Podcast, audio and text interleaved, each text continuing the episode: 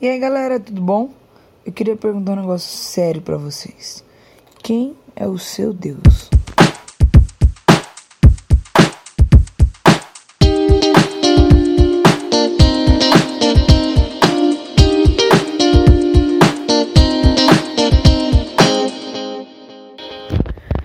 Tudo bom com vocês? É, mais um podcast aqui e estava lendo a Bíblia e me bateu muito forte isso, a história do povo de Israel. Mas antes, eu queria convidá-los a nos seguir nas redes sociais, palavra do dia.app, e também dar uma olhadinha no nosso site que tá, olha, supimpa.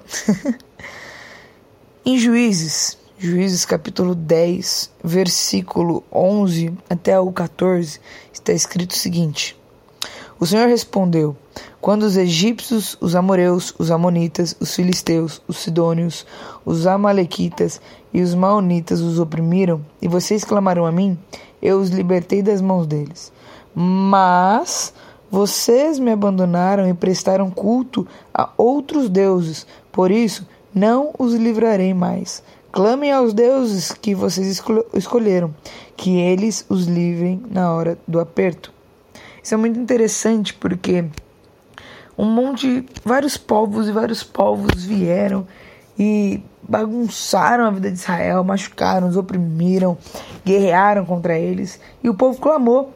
O povo clamou, falou: Deus nos ajuda, nós precisamos da tua ajuda, Senhor, socorro, nós somos dependentes de ti, não sei o quê. Na hora do aperto, bateu ali e todo mundo lembrou que existia um Deus.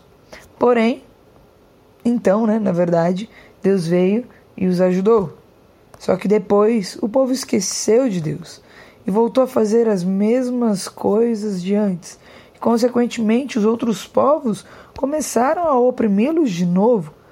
E o povo outra vez lembrou de Deus e foi clamar a Deus. o livro de Juízes ele é praticamente todo assim. O povo peca, Deus ajuda, o povo melhora, depois o povo se esquece e volta de novo. O povo peca, o povo se lembra de Deus, pede ajuda para Deus, melhora, erra de novo. É um ciclo vicioso que o povo de Israel passa. E o mais legal é que a gente olha isso e fala: que povinho burro, né? Povinho burro. Era só continuar acertando, era só continuar no caminho de Deus. Mas não, eles estavam lá duros de coração, tristes, emborrados com Deus, se é que pode falar assim. E a nossa vida, ela é igual. A gente fala que eles são tão burros, mas nós somos iguais, ou então até piores. Nós olhamos o que Deus faz nós temos a Bíblia para saber tudo que Deus já fez e ainda há de fazer. E nós continuamos fazendo coisas erradas. Nós continuamos fazendo é, coisas que não agradam a Deus e nos afastando de Deus. Só que toda vez que vem uma, adver, uma adversidade, nós nos lembramos de Deus e nós corremos para Ele. Mas quando está tudo bem, tudo feliz, tudo alegre, quem é Deus? O Deus vira a nossa paixão, seja uma paixão por uma pessoa, seja uma paixão por algum hobby. O nosso Deus vira as redes sociais, o nosso Deus vira o dinheiro, o nosso Deus vira eh, comida, o nosso Deus vira amigos, o nosso Deus vira até a instituição chamada igreja.